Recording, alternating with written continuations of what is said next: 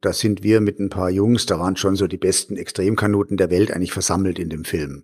Und da haben wir, sind wir halt harte Sachen gefahren, spektakuläre Sachen gefahren. Und dann hatten wir aus Blödsinn aus den Expandergummis vom Bootsanhänger ein Gummiseil zusammengebastelt und sind damit von so einer alten Genueser Brücke gesprungen, die war 15 Meter hoch. Hättest auch frei runterspringen können, ja. Kam der Willi Bogner vorbei, sagt zu mir, sag mal Jochen, kannst du damit auch von der Staumauer springen? Und ich höre mich sagen, na klar, Willi. Okay, das ist jetzt das Holz, aus dem ich geschnitzt bin. Aber ab jetzt entscheide ich, wie ich dieses Holz schnitze, wie ich dieses Holz bearbeite, wie ich das, was gegeben ist, was für mich entschieden wurde oder über mich entschieden wurde, wie ich das jetzt nutze, um ein erfolgreiches und erfülltes Leben zu erreichen. Dieses Geschenk, was uns gemacht wurde, das Geschenk des Lebens, vollständig auszupacken.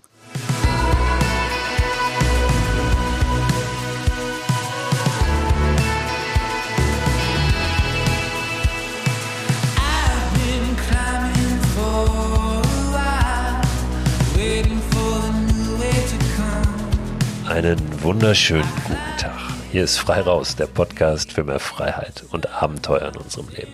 Ich bin Christo, Christo Förster und ich habe heute wirklich einen außergewöhnlichen Gast. Jochen Schweizer ist heute da, hier im Freiraus Podcast. Wir quatschen ein bisschen über sein neues Buch. Er hat ein neues Buch geschrieben, was wirklich einen ganz, ganz, ähm, ja, auch außergewöhnlichen Ansatz hat. Wir sprechen über das Kajakfahren, wir sprechen über Abenteuer generell, wir sprechen über Emotionen da draußen und äh, ja, darüber, wie wir auch Dinge weitergeben können. Also Hilfe, die uns widerfahren ist, möglicherweise an andere weitergeben. Ihr kennt Jochen Schweizer wahrscheinlich vor allem in Verbindung mit dem Unternehmen Jochen Schweizer, mit diesen äh, Erlebnisgeschenkboxen, ja, für die er ja nun einfach äh, ja, berühmt geworden ist, bekannt geworden ist, mit denen er auch reich geworden ist, kann man sagen. Ein sehr, sehr erfolgreiches Unternehmen.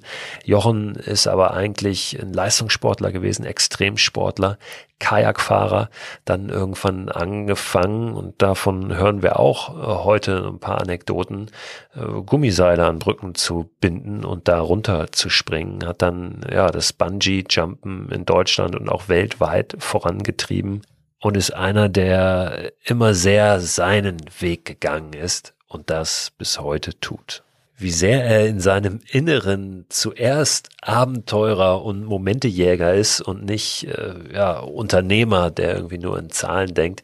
Das äh, habe ich direkt gemerkt, als wir im Vorgespräch so ein bisschen uns auch ausgetauscht haben über das, was er macht und das, was ich jetzt auch äh, in diesem Sommer gemacht habe, also diese Reise auf dem Wasser, auf den Gewässern, auf den Flüssen und Meeren, einmal komplett äh, durch Deutschland, von der Zugspitze bis nach Sylt, da war er sofort drin. Da kamen die Fragen, welchen Fluss hast du genommen? Wie hast du das äh, transportiert, das Stand-Up-Paddleboard, mit dem du da unterwegs warst? Und, und, und. Wir haben kurz über Regen gesprochen. Das ist auch so ein Thema, was sich durchzieht hier in den letzten Podcast-Folgen, weil Jochen das nämlich auch liebt, im Regen zu paddeln. Kajak zu fahren.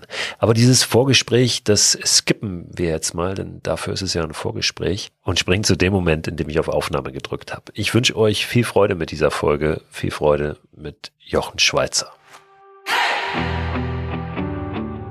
Jochen, ich freue mich, dass du heute zu Gast bist im Freiraus Podcast, dass wir sprechen und sende dir ein herzliches Moin aus Hamburg nach wo sitzt du genau? Aus Hamburg nach München. Von der schönsten Stadt in die zweitschönste Stadt. Und wir lassen jetzt aber offen, welche die schönste und welche die zweitschönste ist. Nee, das lassen wir mal lieber genauso stehen. Ich möchte mit dir über dein neues Buch sprechen. Der Titel dieses Buches transportiert schon mehr Sanftheit, als es so deiner Person, deiner Marke in der Vergangenheit zumindest äh, in der öffentlichen Wahrnehmung so zugestanden wurde. Mhm. Du giltst ja mhm. eher als der Adrenalin getriebene Actionheld, die Personifizierung dessen. Dieses Buch heißt Die Begegnung, eine Geschichte über den Weg zum selbstbestimmten Leben. Ich könnte jetzt den Klappentext vorlesen, um einmal die Hörerinnen und Hörer abzuholen, worum es in diesem Buch geht. Aber wir haben ja dich hier. Vielleicht magst du einmal selbst in deinen eigenen Worten zusammenfassen, was gar nicht die Botschaft, aber doch der, der Inhalt dieses Buches ist. Botschaft wäre vielleicht ein bisschen zu viel verlangt, das jetzt in wenigen Worten zusammenfassen, denn da sind ganz viele Botschaften drin, aber hol uns doch da einmal bitte ab. Die Sanftheit, die du gerade zitiert hast, die würde ich vielleicht als Altersmilde oder Altersweisheit bezeichnen, weil ich jetzt im 65. Lebensjahr bin, aber ich habe fest vor, noch 30 Jahre zu machen. Und deswegen ist der Protagonist, von dem ich hier schreibe, der Charakter, den ich angelegt habe, Hakun, 94 Jahre alt. Der zieht sich auf seine Hütte zurück in Nordnorwegen in der Einsamkeit, um getreu der indigenen Tradition, nachdem er selbstbestimmt gelebt hat, auch selbstbestimmt zu sterben, weil er weiß, dass sein Leben zu Ende ist. Und der trifft in einer Sturmnacht auf einen jugendlichen Ausreißer namens Sverrir. Sverrir ist ein altnordischer Name, das heißt der Wilde, der Unbeugsame. Hakun heißt übrigens großer Sohn oder lichter Sohn. Diese ganzen Namen der Romanfiguren entstammen schon auch der nordischen Mythologie, wie zum Beispiel Heimdall, ähm, der Wächter zwischen den zwei Welten. Und die Idee zu diesem Roman, ist ein Roman geworden, hatte ich, als ich selbst auf meiner Hütte in Norwegen in einer Sturmnacht im November vor zwei Jahren festsaß und mir die Frage stellte, wenn jetzt mein 15-jähriges alter Ego zur Tür reinkäme, also dieser Joch, dieser wilde, aufmüpfige, ähm, verrückte 15-jährige Jochen, wenn der da reinkäme, was hätte ich dem zu sagen? Aus meiner heutigen Sicht, auf Basis des Erfahrungshorizontes, den ich nun mal habe nach einem doch langen und, und intensiven und reichhaltigen Lebens und habe dann gleich nochmal 30 Jahre dazugerechnet, dass ich sage, jetzt äh, gehe ich davon aus, ich werde die nächsten 30 Jahre weiter lernen dürfen. So was hätte der dem zu sagen. Und dann kam ich so auf 100 Punkte, die habe ich, hab ich mich an meinen alten Tisch gesetzt, das Kabinenfeuer knisterte, der Wind heulte um die, um die Hütte, die See war grau, der Himmel war grau, der Regen peitschte waagerecht daher und vermischte sich mit dem Salzwasser, was 50 Meter die Steilküste hoch gepresst wurde von dem Sturm.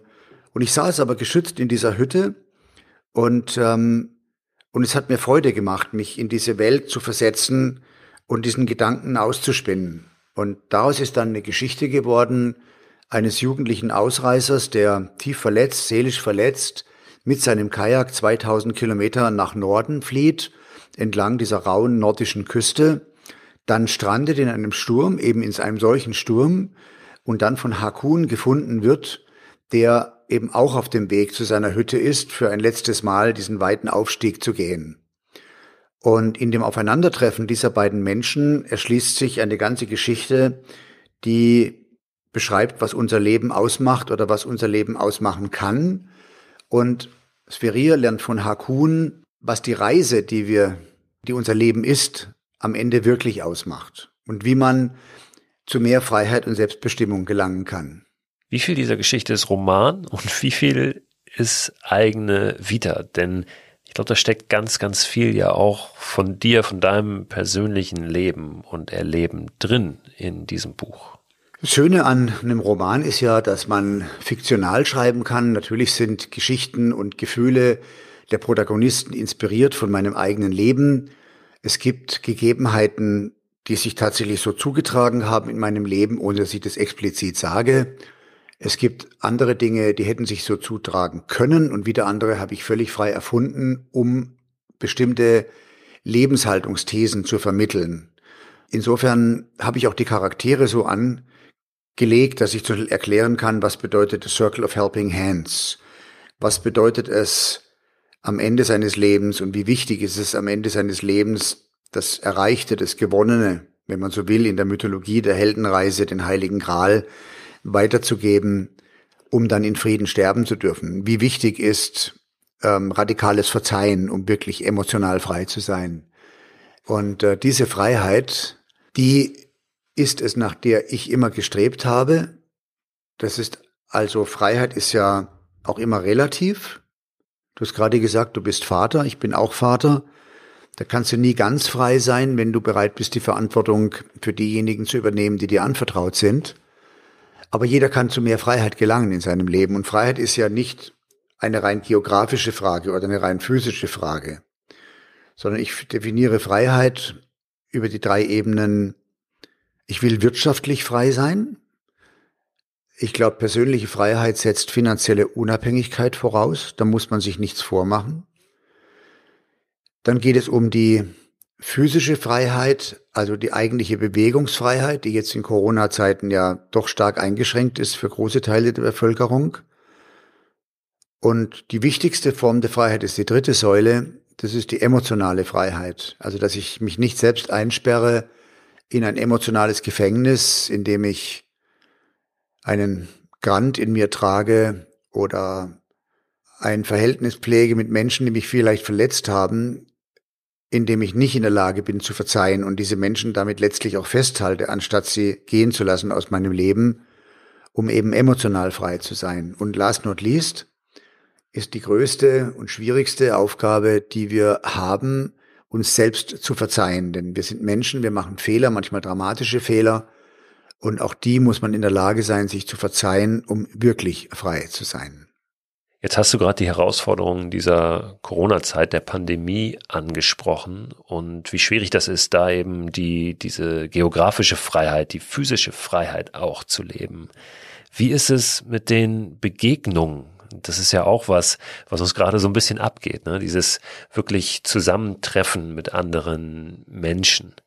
Du beschreibst in dem Buch auch immer wieder die, die Bedeutung eines Mentors, beziehungsweise von, von Menschen, die einen in irgendeiner Form prägen, die einen nach vorne bringen, die einen, ja, vielleicht auch ein paar Leitsterne, Leitplanken vermitteln. Das Buch heißt ja nicht umsonst die Begegnung. Wie wichtig sind für dich Begegnungen gewesen in deinem Leben? Welche waren das, die herausstechen, also die wirklich ganz besonders dich auch geprägt haben und äh, was macht das mit uns, dass uns das gerade fehlt? Fehlt uns das tatsächlich, ähm, vielleicht sogar in der heutigen Zeit generell ja, ähm, und gar nicht nur Corona bedingt? Und wie kriegen wir das hin, solche Begegnungen nicht nur zuzulassen, sondern regelrecht zu suchen?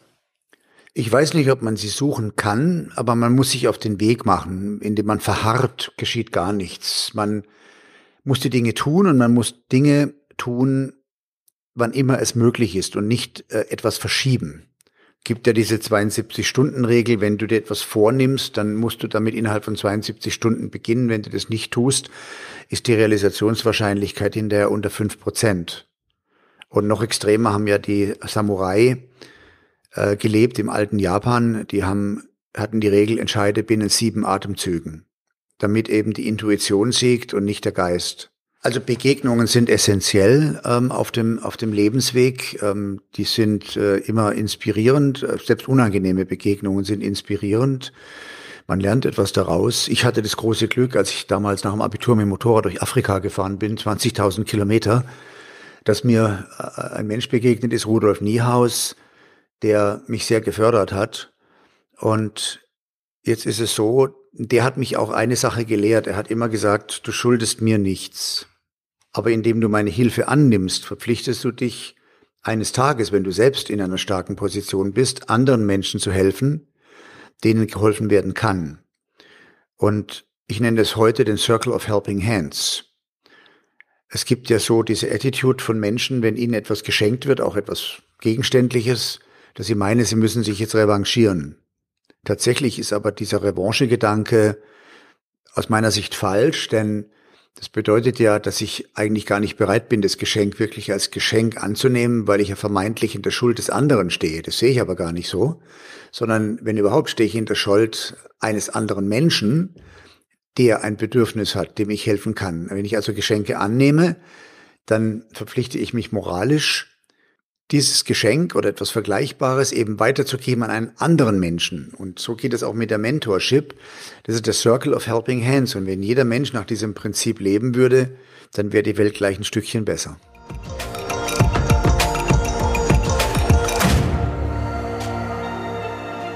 Du siehst dich in einer Lebensphase, wo das für dich an der Zeit ist, eben jetzt auch äh, zu geben, ja, weiterzugeben und auch dein, dein Wissen, das, was du erfahren hast, Wie spürst du in deinem Leben, ob da jetzt so ein neuer Abschnitt beginnt, wann der beginnt und wie wie malst du deine Rolle in diesem Abschnitt aus? Weil unser Leben hat ja gewisse Abschnitte, ja, gerade auch bei dir. Du hast dieses, ja, dieses Abenteuerleben gehabt, was natürlich nicht zu Ende ist. Ne? Die fließen ja ineinander, dann dieses Unternehmerleben und äh, gibt es einen neuen Abschnitt jetzt? Wenn ja, wie sieht der aus und wie spürst du diesen, diesen Abschnitten nach, die es ja im Leben tatsächlich gibt? Das hast du sehr gut äh, beschrieben. Es ist tatsächlich so, es sind einmal sind es fließende Übergänge und ich würde immer diese drei Lebensdrittel, die ich identifiziert habe, als ähm, überwiegende ähm, Felder bezeichnen. Äh, klar hatte ich diese ersten 30 Jahre in meinem Leben, äh, das war wild und frei und extrem und es ist auch ein, ein Wunder, dass ich das überlebt habe und da habe ich nichts anbrennen lassen. Das war schon äh, im Nachhinein gucke ich da immer noch mit Freude drauf und denke mir, wow, hatte ich einen Nagel im Kopf, Wahnsinn. Und dann wirst du irgendwann vernünftiger, du wirst Vater, das hört ja nicht auf, dass du die Abenteuer suchst, was ja nichts anderes bedeutet, als Unsicherheit zu akzeptieren. Ähm, aber dann bin ich eben zufällig Unternehmer geworden und dann am Ende durch die Digitalisierung wirtschaftlich sehr erfolgreich. Ich habe ein sehr großes Unternehmen aufgebaut mit über 100 Millionen Umsatz, mit am Ende 600 Mitarbeitern und zwar mit einem schönen Purpose, nämlich das Leben von Millionen Menschen mit Erlebnissen und kleinen Abenteuern zu bereichern. Aber immer in diesen Übergangsphasen fragst du nach dem Sinn. Und ich hatte in meiner Stuntman-Zeit, hatte ich irgendwann verstanden, dass noch höher zu springen, noch tiefer zu fallen, noch höher zu fliegen nicht automatisch auch noch mehr Glück bedeutet. Und dann beginnst du dich nach der Sinnhaftigkeit dieses Tuns zu fragen. Und genauso geht es auch Hakun, meiner Romanfigur, der durch vergleichbare Lebensphasen geht, natürlich inspiriert auch durch mein eigenes Leben. Dann wirst du Unternehmer, entdeckst plötzlich ähm, auch die Freude daran, ein großes Team zu leiten, ähm, diesen, dieser Enthusiasmus einer Gründungsphase, diese Begeisterung, äh, wenn alles nach oben geht. Ähm, aber irgendwann, wenn du dann diese hohe Flugfläche erreicht hast, stellst du dir die Frage, so, war's das jetzt? Jetzt habe ich doch alles gemacht. Wie nach meinem 1000 Meter Weltrekord Bungee-Sprung, 1000 Meter tief, wo ich mir dachte, noch höher zu springen bringt jetzt nichts mehr. Das war hoch genug irgendwie. Und äh, wenn du dann mal eine Firma aufgebaut hast mit 100 Millionen Umsatz, dann denkst du dir auch, klar, kann ich daraus eine Firma machen mit 200 Millionen Umsatz, aber so what? Äh, was ist der Purpose dahinter?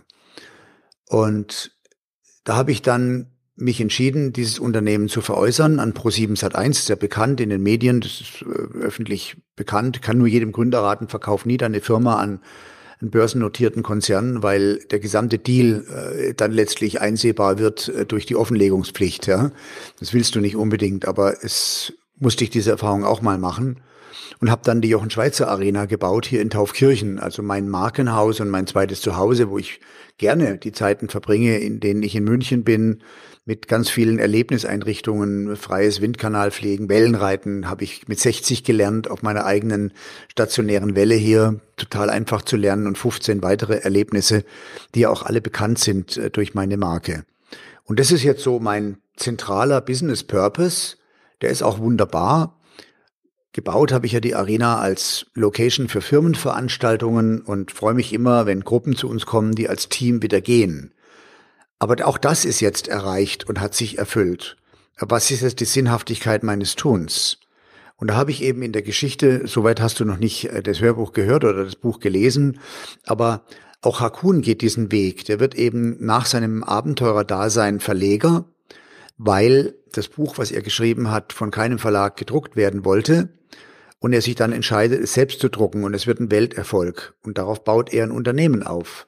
Und ungefähr in meinem Alter verkauft er dieses Unternehmen und tut etwas, was höchst sinnvoll ist. Er ist auf seiner großen Überfahrt. Er hat es ja das Außergewöhnliche gewagt und ist von, von den Orkneys in Schottland über die offene Nordsee, über das Nordmeer bis nach an die Westküste von Norwegen gepaddelt, 500 Kilometer über die offene See. Das ist ein Wabankspiel, das Überleben von Hunderten, die losfahren, nur ganz wenige und in der Wahrscheinlichkeitslehre und begegnet eben auf dieser Fahrt in einer stillen Nacht Bei Vollmond liegt er auf seinem Kajak. Es ist sehr still. Er stabilisiert dieses Boot mit seinen Seesäcken, damit er auch in Ruhe schlafen kann. Auf dem Boot streckt sich aus und dann taucht neben ihm ein Beluga-Wal auf. Ein blendend weißes Tier taucht still neben ihm auf und atmet einfach nur. Und dann entsteht so ein magisches Bild. Da liegt ein, ein einsamer Kanute am Point of No Return, 250 Kilometer von jeder von jedem Ufer entfernt, 3000 Meter Wasser unter sich und 10.000 Meter Himmel über sich und eine Vollmondnacht und eine stille See, die sich hebt und senkt wie die Brust eines schlafenden Riesen, eben keine Wellen hat, sondern sich nur hebt und senkt und so still atmet. Du kennst es, wenn du mal auf See warst in so einer stillen Nacht und er liegt da und dann taucht dieser Beluga neben ihm auf und das ist auch eine Begegnung. Und diese Begegnung inspiriert ihn dann dazu, sein ganzes Vermögen, was er errungen hat durch seinen erfolgreichen Verlag, zu investieren und äh, den Walfang in Norwegen zu beenden, indem er aber nichts über Verbote geht, sondern diesen Walfängern, das sind ja immer Familien, die diese Schiffe betreiben, diese Jagdschiffe, das ist ein sehr in Norwegen ein sehr alt eingesessenes und auch sehr nationales und mit Nationalstolz betriebenes Geschäft. Seit 100 Jahren und mehr werden dort Wale gejagt ähm, oder seit 200 Jahren.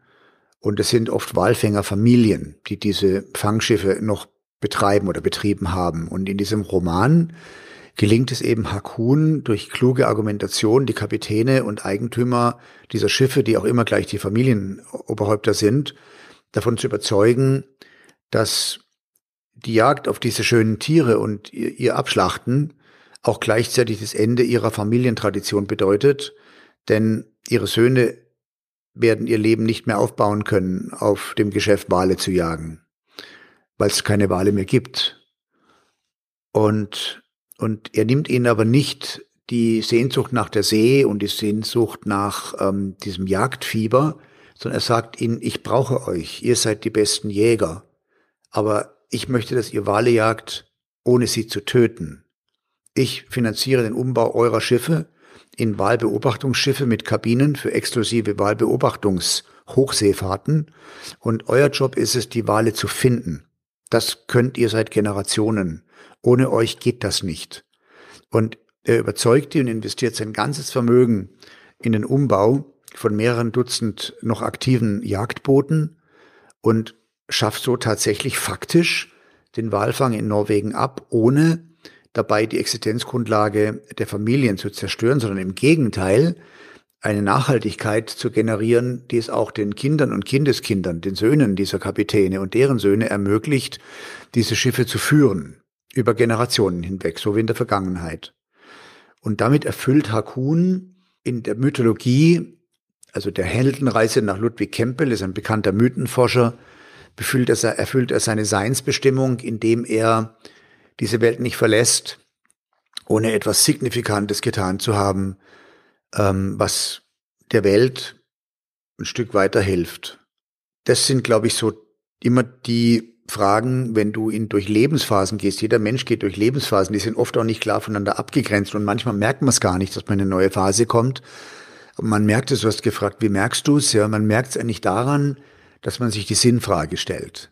Oder dass vielleicht die Begeisterung, die Freude für das eigene Tun nicht mehr so da ist und man sich dann fragt, okay, muss ich das jetzt weitermachen?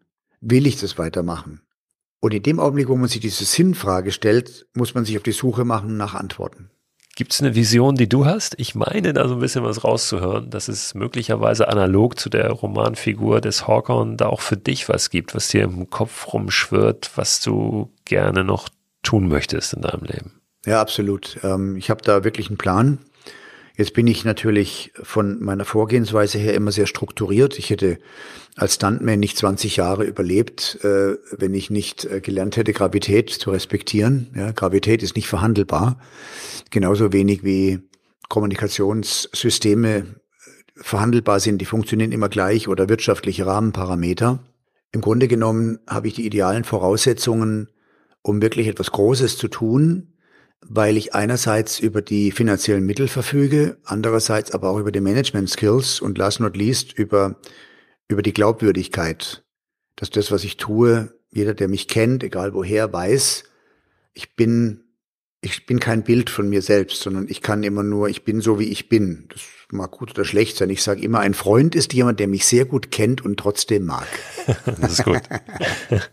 Also es gibt was, aber du kannst noch nicht drüber sprechen. Verstehe ich das richtig? Na, ich könnte, aber ich will nicht. Und zwar deswegen nicht, weil äh, man muss sowas sorgfältig vorbereiten. Ähm, das entscheidende Jahr wird irgendwo 2023, 2024 sein. Bis dahin habe ich äh, entsprechende Vorbereitungen getroffen. Aber dann werde ich eine Sache machen, ähm, die cool ist und wo ich mich jetzt schon drauf freue. Aber ich muss es gut vorbereiten, weil ähm, du hast immer nur eine Chance, wenn du etwas machst. Es gibt nur diese eine Chance.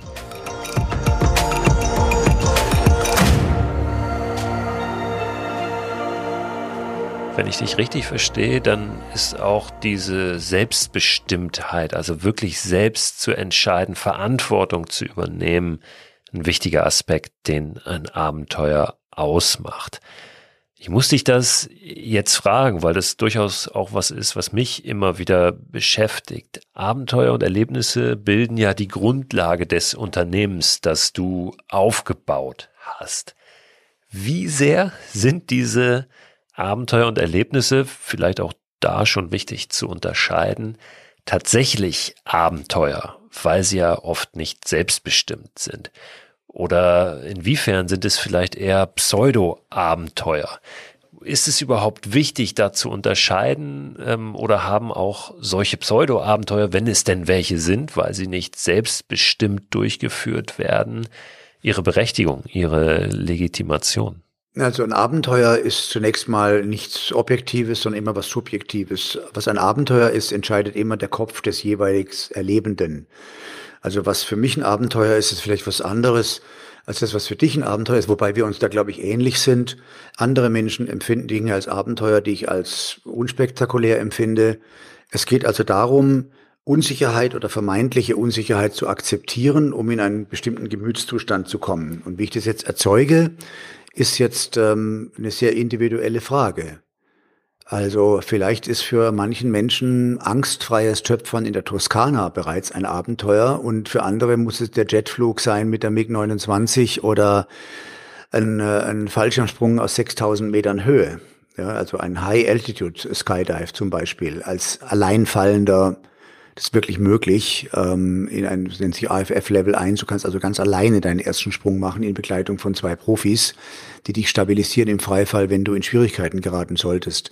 Das ist natürlich dann was ganz Extremes und die, der Vorwurf sozusagen, äh, dass mein Erlebnisgeschenkeportal mit 3700 Erlebnissen ähm, äh, einer, einer übersättigten Gesellschaft ähm, dienlich ist, die mit Menschen, denen gar nichts mehr selber einfällt, diesen Vorwurf, der ist mir ja bekannt, ja, den halte ich aber für falsch. Ähm, denn entscheidend ist ja, was Menschen empfinden.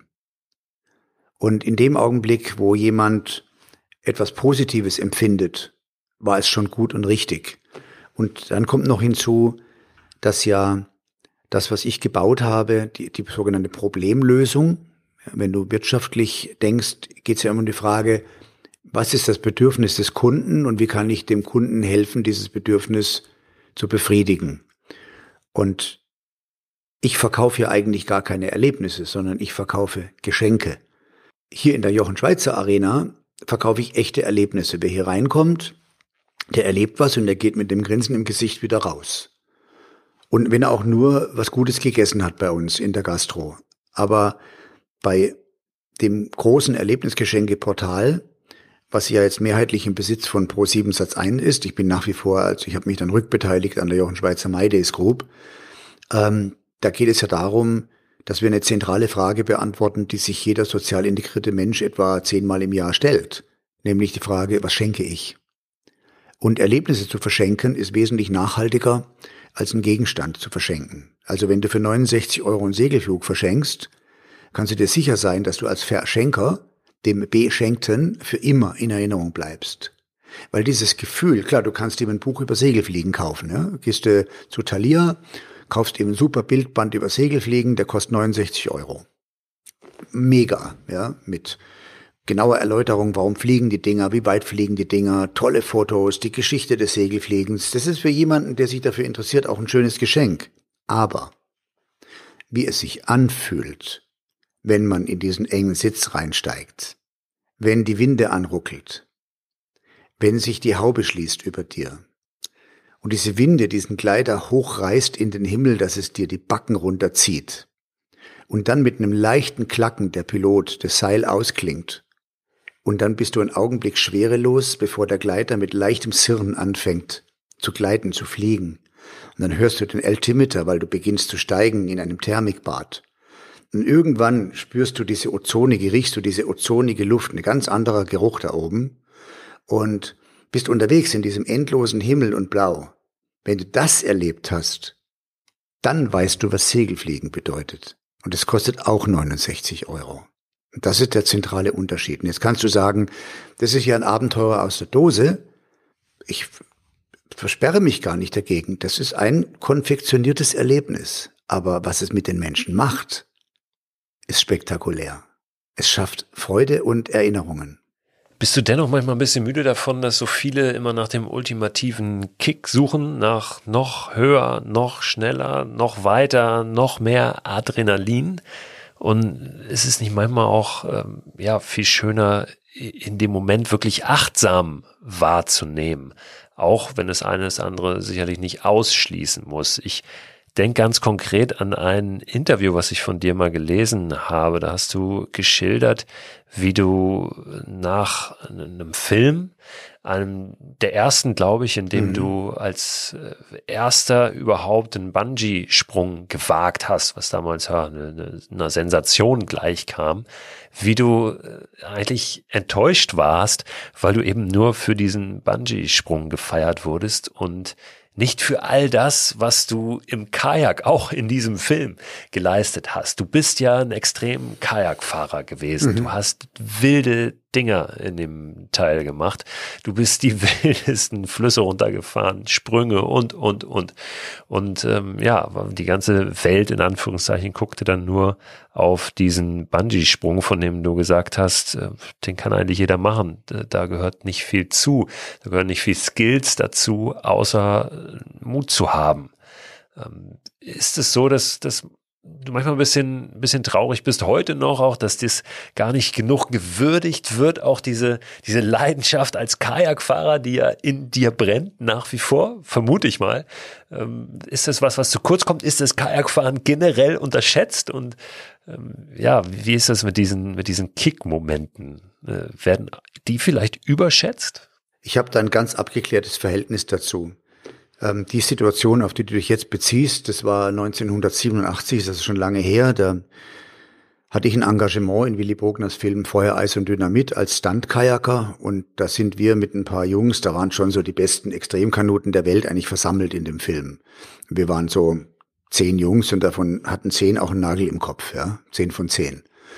Und da haben wir, sind wir halt harte Sachen gefahren, spektakuläre Sachen gefahren und jeder von uns hat äh, mindestens 15, manche 20 Jahre trainiert, um auf dem Niveau Kajak zu fahren. Ich habe mit, mit sechs Jahren angefangen, Kajak zu fahren. Und es war ein weiter Weg, ähm, dann bis in die Spitze des Extrem-Kajakfahrens äh, zu gehen.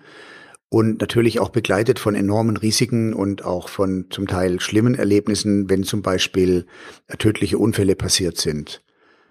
Insofern hat Kajakfahren, alpines, extremes Kajakfahren eine ganz besondere Bedeutung. Ähm, gehabt, damals 87, und dann hatten wir aus Blödsinn aus den Expandergummis vom Bootsanhänger ein Gummiseil zusammengebastelt und sind damit von so einer alten Genueser Brücke gesprungen, die war 15 Meter hoch. Hättest doch frei runterspringen können, ja. Es war jetzt kein Risiko, war ein bisschen crazy, kam der Willy Bogner vorbei, sagt zu mir, sag mal Jochen, kannst du damit auch von der Staumauer springen? Und ich höre mich sagen, na klar, Willy. Und was ich eben nicht wusste, war, diese Staumauer 220 Meter tief. Und ich habe dann tatsächlich drei Tage später mit einem selbstgebauten, damals glaube ich 90 Meter langen Gummiseil, diesen Sprung gewagt, der von jedem hätte gemacht werden können. Da hätte jeder, jeder, der hierzu hätte darunter springen können. Er braucht bisschen Nagel im Kopf, aber physisch ist da nichts dabei. Ja, ob du da einen Zementsack runterschmeißt, das selber runterspringst, aber was es psychisch mit dir macht, also was es in deinem Kopf auslöst, das ist unbeschreiblich. die Überwindung von Angst, die Kontrolle der Angst, der Sieg des Willens über die Emotionen. Alle diese Dinge haben da stattgefunden, komprimiert in einem freien Fall, der begrenzt wurde nach 90 Metern durch ein Gummiseil, was ich dann spannte und mich auf 200 Meter tief runterbrachte entlang dieser Stauer und sehr nah an die Wand hin. Und wenn es die dann wieder hochschleudert, äh, dann hast du natürlich ein, ein so intensives Gefühl des Lebens, dass das auch seine Berechtigung hat. Es ist nicht das eine oder das andere. Und wenn du jetzt mal den Gedanken weitergehst, ich habe ja dann dieses äh, das Bungee-Springen kultiviert, habe 40 Sprunganlagen gebaut, hatte dann erstmalig auch großen wirtschaftlichen Erfolg mit der Idee, bin dann auch sehr bekannt geworden, stehe im Guinness-Buch der Rekorde, hatte spektakuläre Fernsehauftritte, das ist ja alles bekannt. Ähm, das, dabei bin ich aber immer Kajakfahrer geblieben. Also ich bin immer Boot gefahren, auch heute noch. Nur es ist eine andere Form von Kajakfahren. Ich fahre nicht mehr extrem, sondern ich sammle alte Mahagoni-Rennkajaks, ich restauriere diese Boote, ich fahre damit auf stillen Wassern. Ich glaube, auf meinem Insta-Account gibt es einen eigenen Button dafür. Paddeln ist Zen. Und das beschreibt die Faszination dieser monotonen Bewegung, die etwas Meditatives hat, dieses Gleiten über stilles Wasser. Und ganz exzessiv erlebe ich das ja jedes Jahr in Norwegen. Ich verbringe viel Zeit auf meiner Hütte da oben und da gibt es natürlich einen Seekajak, was da rumliegt und auf mich wartet. Und diese endlosen Fahrten mit dem Kajak durch diese Inselwelt des hohen Nordens, ja, das ist so, da komme ich zurück in meine innere Mitte.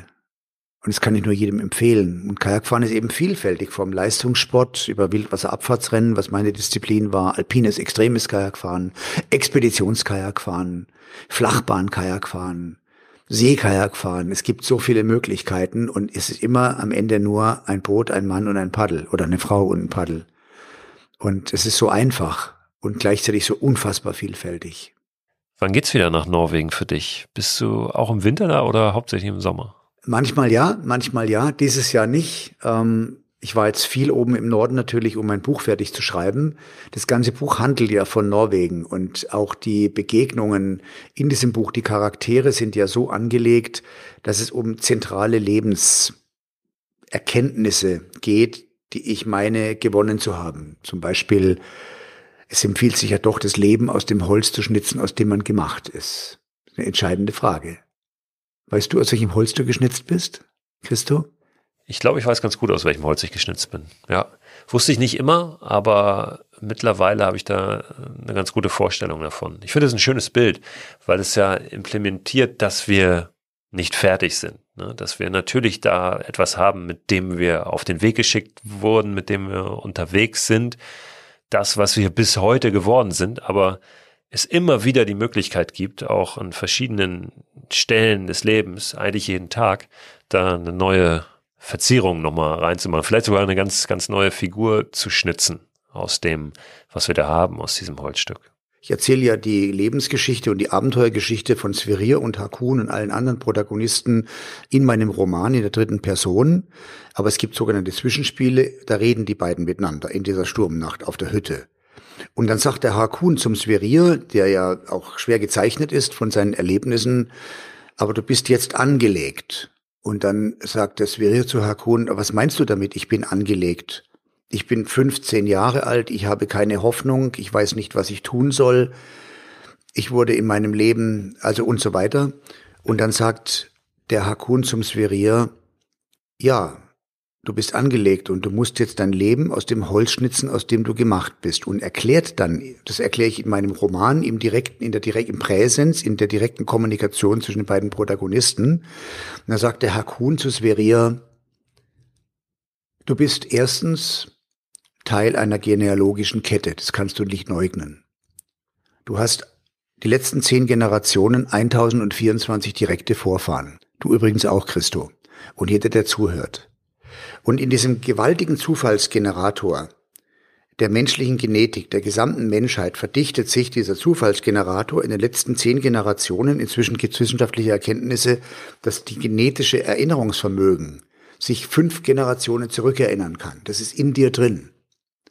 Und diese genealogische Folge, dass du Teil dieser genealogischen Kette bist, das kannst du dir nicht aussuchen. So, das ist die erste Säule. Zweite Säule, ist eine Geworfenheit. Du wirst als Baby auf diese Welt geworfen.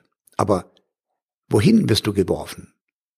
Also bist du ein liebevoll erwartetes Wunschkind in einer wunderbaren Familie, die von Liebe und Struktur und Wohlstand geprägt ist und mit hohem Bildungsniveau? Oder bist du etwa das Kind einer Vergewaltigung, das Resultat einer Vergewaltigung? Oder ist deine Mutter säuft und der Vater schlägt? Das kannst du dir nicht aussuchen, sondern das ist eine Geworfenheit, wo du reingeworfen wirst. Das ist die zweite Säule. It's out of your control. Und die dritte Säule ist deine Sozialisierung. Also was sind deine Peer Groups? In welcher Schule wirst du groß? Wer sind deine Freunde? Gerade in der, in der Kindheit. Das prägt dich sehr stark.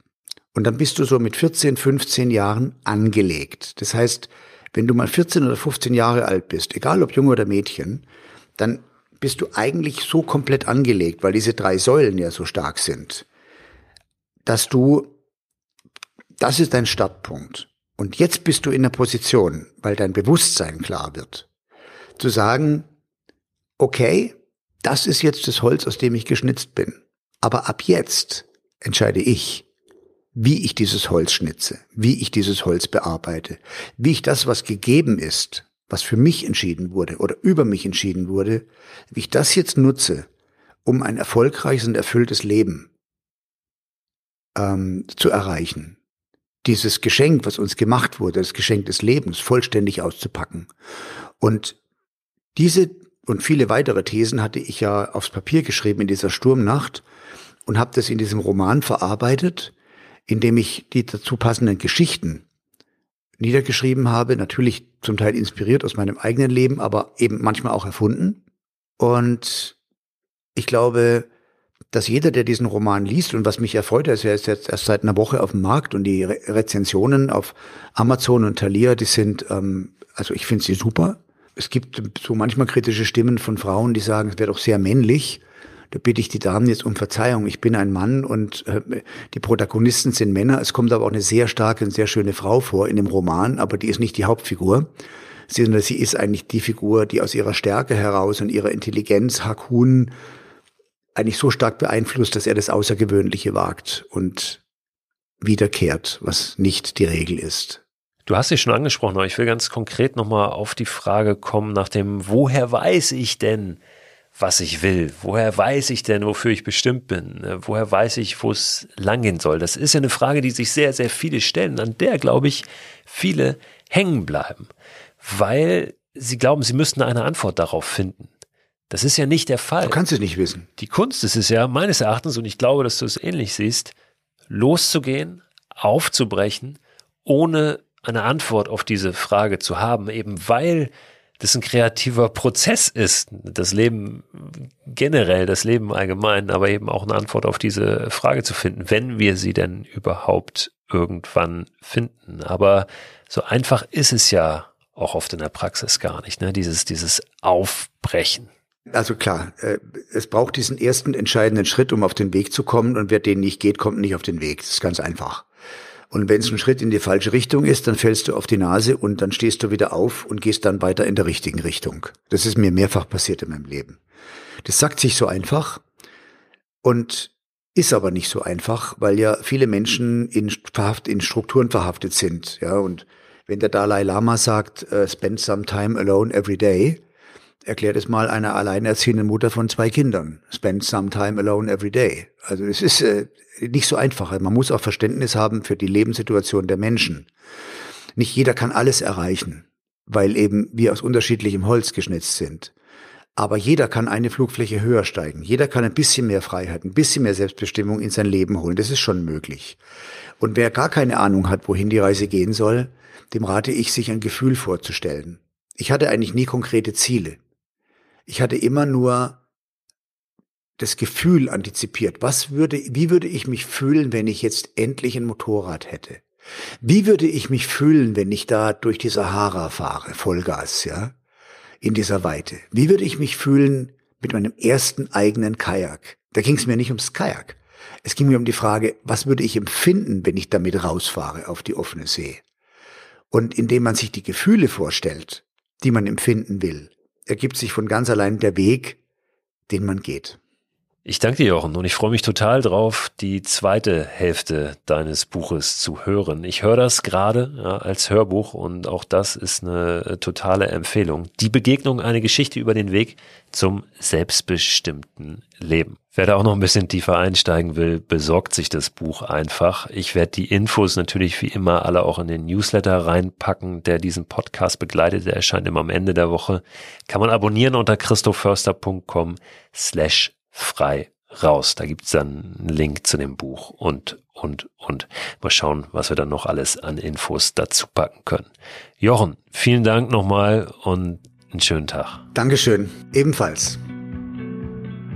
So, Freunde, keine lange Abmoderation heute. Lasst das Gehörte sacken und schaut, was ihr daraus macht. Das ist entscheidend. Was machst du aus der Inspiration, die da reinläuft, für dich, ohne dich ständig zu vergleichen und auch nicht zu sagen, hier, der Jochen Schweizer, der hat gut reden, der hat Millionen auf dem Konto.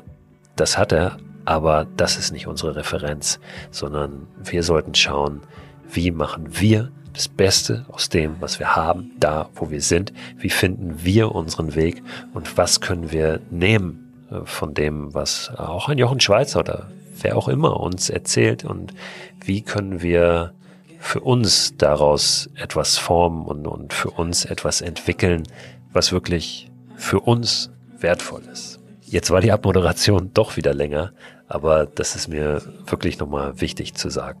Hört gerne nächsten Donnerstag wieder rein zur neuen Folge von Frei Raus und habt eine gute Zeit. I've been coming up empty without a say. I love